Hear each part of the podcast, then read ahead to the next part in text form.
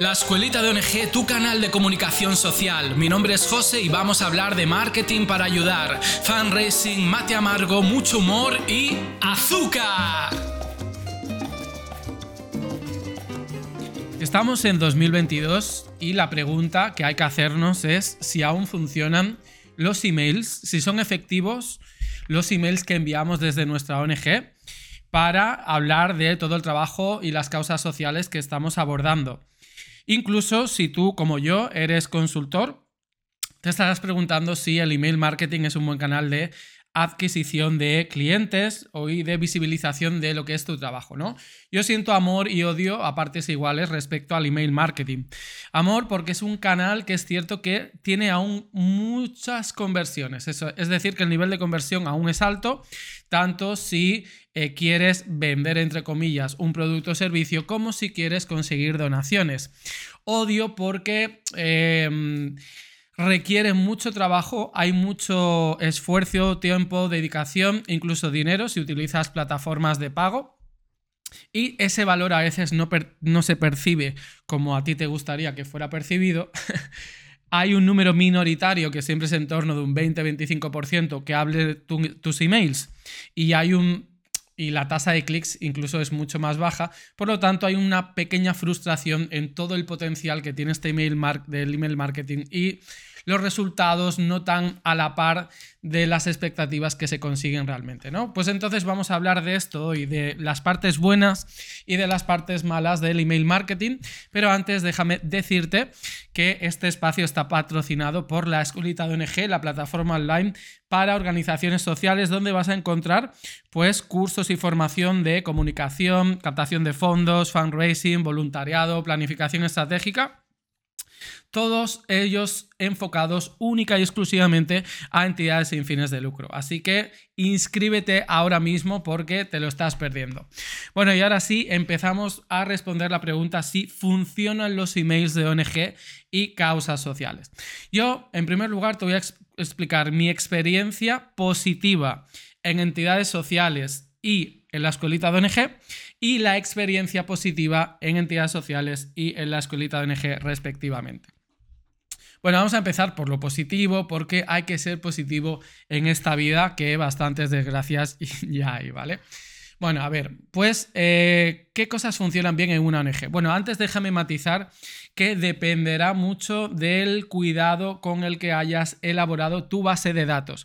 Es decir, la base de datos, la lista de suscriptores, pues hay muchas formas de conseguir estos suscriptores y suscriptoras.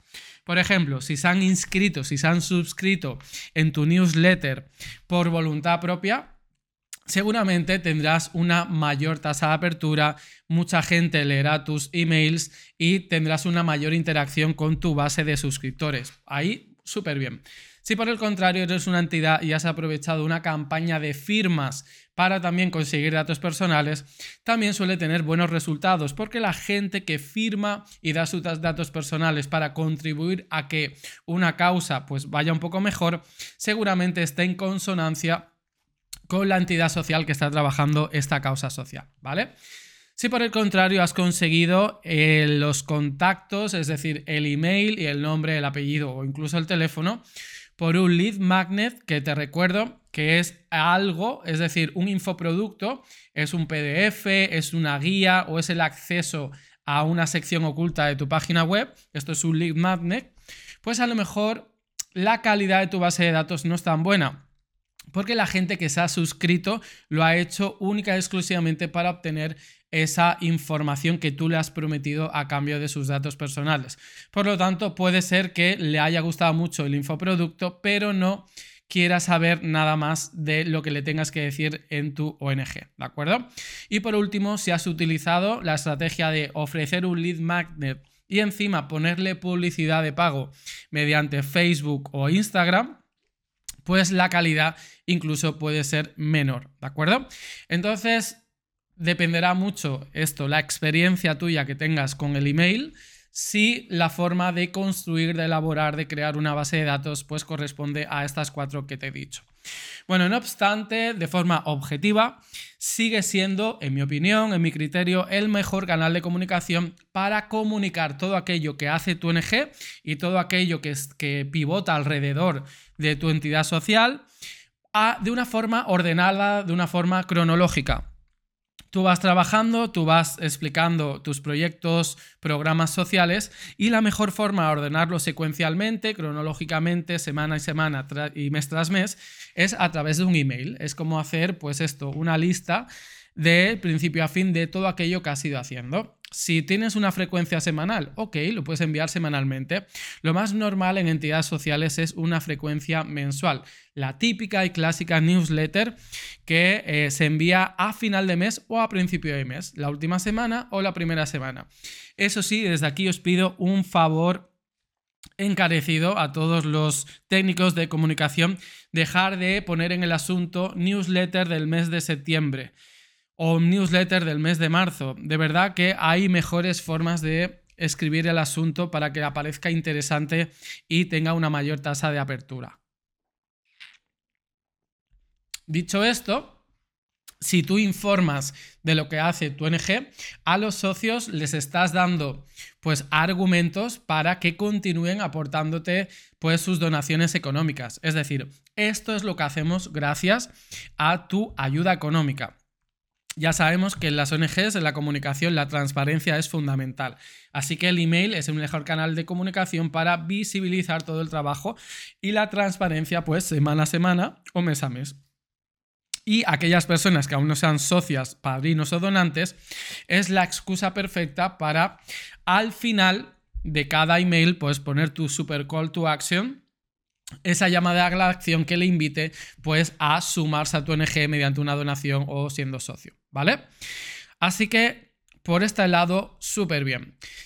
Bien, en cuanto más allá de la información, más allá de la visibilización de la causa, cuando utilizamos el email marketing con estrategia de fundraising, de captación de fondos, y orientamos el email a una campaña de donaciones fruto de una emergencia social, de una necesidad o de algo que no estaba previsto, las donaciones suelen ser muchas. Es decir, que hay muy buena respuesta. ¿Por qué? Pues porque la gente tiene empatía y sensibilidad, y entiende que hay una emergencia que no estaba prevista y que entiendes y que necesitas donaciones extras y puntuales. Por lo tanto, también funciona perfectamente en este sentido. Si quieres donaciones micro donaciones, por ejemplo, la figura del teaming, que es un euro al mes, y asocias eh, este tipo de captación de fondos a este email, digamos, de breaking news, es decir, de algo que no estaba previsto y lo tenemos que comunicar, también te puede funcionar. Eso sí, si ya estás pidiendo socios o padrinos o donantes regulares y recurrentes, es decir, que te ayuden mes a mes, esto cuesta más, esto cuesta más, porque eh, esto ya obedece a otro tipo de estrategia como más elaborada. Es decir, no necesitamos socios de 15 euros al mes ante una emergencia. Eh, que no estaba prevista. Necesitamos captar mientras más donaciones mejor. Es decir, importa más la cantidad en mano eh, que la consigas hoy mismo o durante una semana o en 10 días que no crear una base de socios que es el verdadero, em, la verdadera base en la que se sustenta una organización, ¿vale? Entonces, esta es la situación. Para donaciones sí, para socios ya cambia la cosa. Para conseguir socios o bien tendrás que crear una estrategia automatizada, es decir, a través de eh, una suscripción a tu newsletter, pues crear una serie de emails automáticos donde le vayas, digamos, dando información paulatina de todo aquello que hace tu organización y que vayas de menos a más, que primero empieces informando y en los últimos emails pues ya empieces pidiendo de una forma más directa, ¿no? Pues apóyanos, hazte socio y le redirijas desde el email a tu página, a tu formulario de donación, ¿vale? Otra cosa que tiene muy, muy positiva el hecho del email marketing y es que cuando tú envías un email, por muy bien escrito y por muy pertinente que sea este tipo de email, siempre vas a tener bajas. Bajas me refiero a una persona que se había dado de alta en tu newsletter y decide no querer recibir más emails tuyos. ¿Vale? Siempre te recuerdo que es legal, es imperativo legal poner la, auto, la cancelación de la suscripción. Tiene que estar bien visible, ¿vale? Bueno, para mí es una buena noticia. ¿Por qué? Porque esta gente me está diciendo que ya no le interesan mis contenidos y se da de baja por iniciativa propia. Porque es una buena noticia y no una mala noticia. Porque este trabajo de limpieza de la base de datos ya me lo están haciendo ellos. Se dan de baja y ya no recibirán más emails míos. Porque gracias a estas bajas el próximo email que envía tendrá una mayor tasa de apertura, es decir, a la gente que le siga interesando mis contenidos y porque no me interesa tener a mí a muchas personas dentro de mis listas de email que no abran mis emails y que no le interesen, porque también supone un gasto adicional en plataformas de email marketing mantener un número elevado de suscriptores que en realidad no les interesa estar. Por lo tanto, las bajas tienes que verlas como buenas noticias, no malas noticias, ¿vale? Bueno, y también te dan feedback sobre si los contenidos interesan o si, tienes que cambiar un poco de estrategia de contenidos, ¿vale? Bueno, te explico la experiencia positiva que he tenido en los emails que he ido enviando en la escolita de ONG.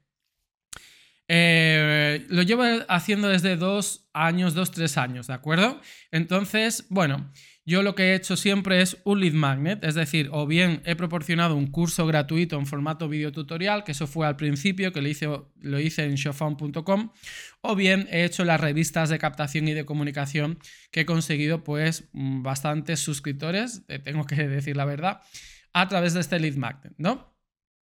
¿Cuál es? Eh, bueno, y también en temporadas, digamos, muy concretas he hecho publicidad. He invertido dinero para llevar a la gente a la descarga de la revista a cambio de sus datos, ¿vale? Bueno, en este sentido he crecido mucho la base de datos que tengo, ¿vale? ¿Qué más? Pues esto, cuando lanzo un nuevo curso en la escolita ONG, siempre envío un email para que las personas se enteren de que hay un contenido actualizado en la escolita de ONG. Y en promociones, como puede ser eh, a principio de enero, por ejemplo, o a final con el Black Friday o en Navidad, siempre hago emails de promociones donde ofrezco descuentos y, y algunas personas de este porcentaje de suscriptores pues acceden a estas promociones. Mi experiencia con los emails automáticos Ahora mismo no, solo mantengo un email, pero antes tenía cadenas de 10, 15, incluso 20 emails.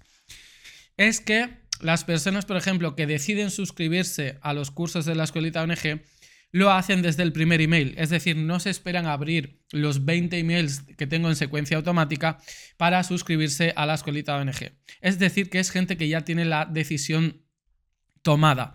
Es gente que no sabía que existía la plataforma con tantos cursos para ONG eh, y, al descubrirlo automáticamente se han apuntado. No han necesitado saber más información porque han considerado que era un producto, o sea, que no existe alrededor del mundo y que es un producto tan bueno que necesitan estar suscritos, ¿vale? Así que esta es la experiencia positiva que tengo en emails, tanto para ONGs como para la escolita. Y ahora te voy a hablar de lo negativo. Venga, vamos a, a recalcar aquellas cosas que no funcionan tan bien. Bueno, el email marketing no deja de formar parte de una estrategia de comunicación digital y la comunicación digital, pues todos sabemos que cuesta más empatizar a nivel emocional, conectar con los sentimientos de una persona a través de las palabras, pues bueno, esto es, eh, en esto se basa el copywriting, ¿no? Pero no todo el mundo lo escribe igual de bien y yo considero que realmente es un arte, ¿no? Eh, movilizar a personas solo leyendo tus textos. Así que es el principal reto que tiene el email marketing y que las ONGs tienen que trabajar mejor sus mensajes para conectar más emocionalmente con su audiencia.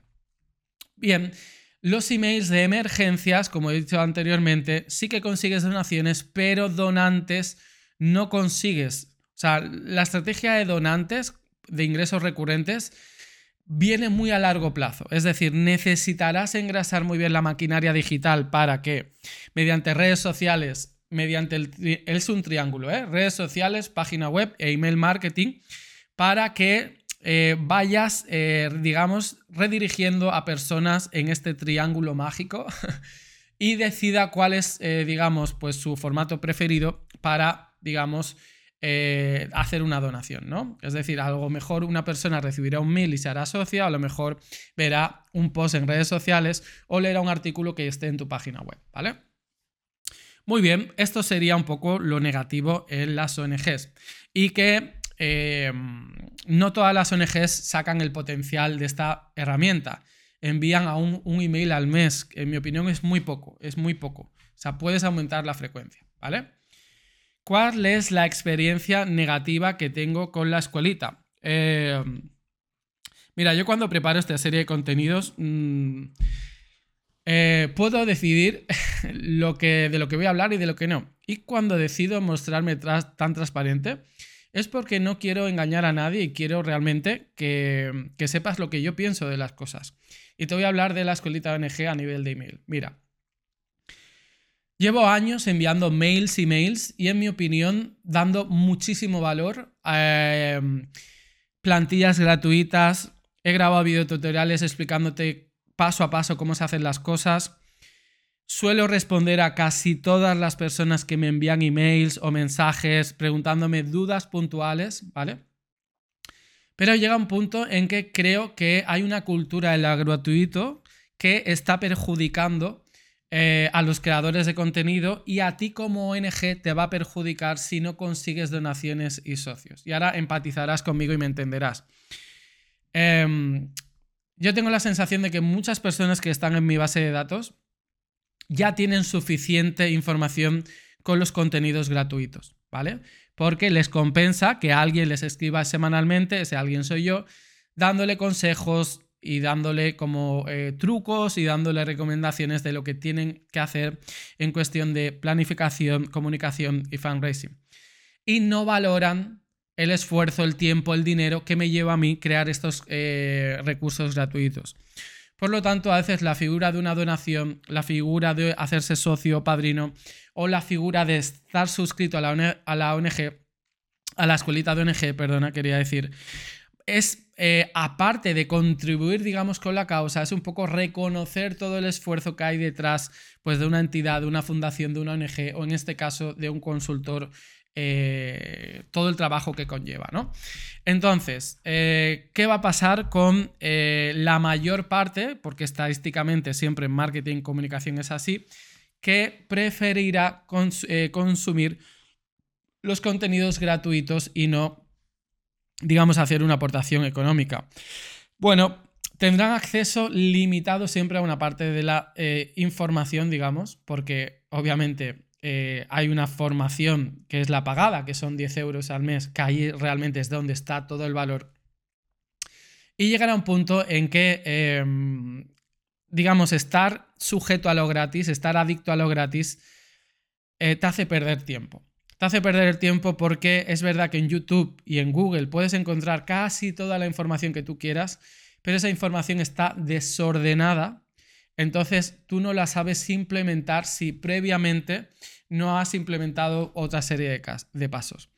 En cambio, cuando tú pagas por un contenido, tú estás pagando para que alguien con mayor experiencia que tú te ordene ese contenido de forma secuencial, de fácil a difícil o de forma cronológica, es decir, primero tienes que hacer esto, luego lo otro, etc. O incluso tienes acceso a que esta persona, pues cuando le envías una consulta, pues te responda bien. Eh, bueno, es un poco la cultura de la, de la gratuitidad que, em, que, está perjudicando un poco a toda la comunicación online. Pensamos siempre que lo online es gratuito, que lo digital es gratuito, y te darás cuenta que no, que cuando algo es gratuito en Internet probablemente es porque tú eres el producto o servicio. Y cuando tú pagas algo, ya sea físico, porque obtienes físicamente el producto, o ya sea eh, digitalmente, obtienes un valor que es mucho más alto que aquello que es gratuito. Por lo tanto, las ONGs tienen que tener esto en cuenta y las personas que, por ejemplo, quieren contratar a profesionales tienen que tener esto en cuenta. Las ONGs deben informar eh, a todo el mundo por igual, porque su causa, su misión consiste en hacer que una, causa social eh, mejore, que eliminar una problemática, ¿de acuerdo? pero tiene que aprender a diferenciar entre el valor de pago y el valor, el valor de lo gratuito. E intentar implementar estrategias, añadir em, cosas adicionales, digamos, para aquellas personas que sí que colaboran y sí que están comprometidas con la causa y aquellas que no tanto, ¿de acuerdo? Y no me estoy refiriendo a una contraprestación, porque aparte que en algunos países es ilegal, tampoco sería ético. Me estoy refiriendo al valor de crear una comunidad y hacer partícipe a, aquella persona que te apoya económicamente a una comunidad, a un conjunto, a un colectivo que haya una gran diferencia entre formar parte de ese colectivo y quedar excluido de ese colectivo.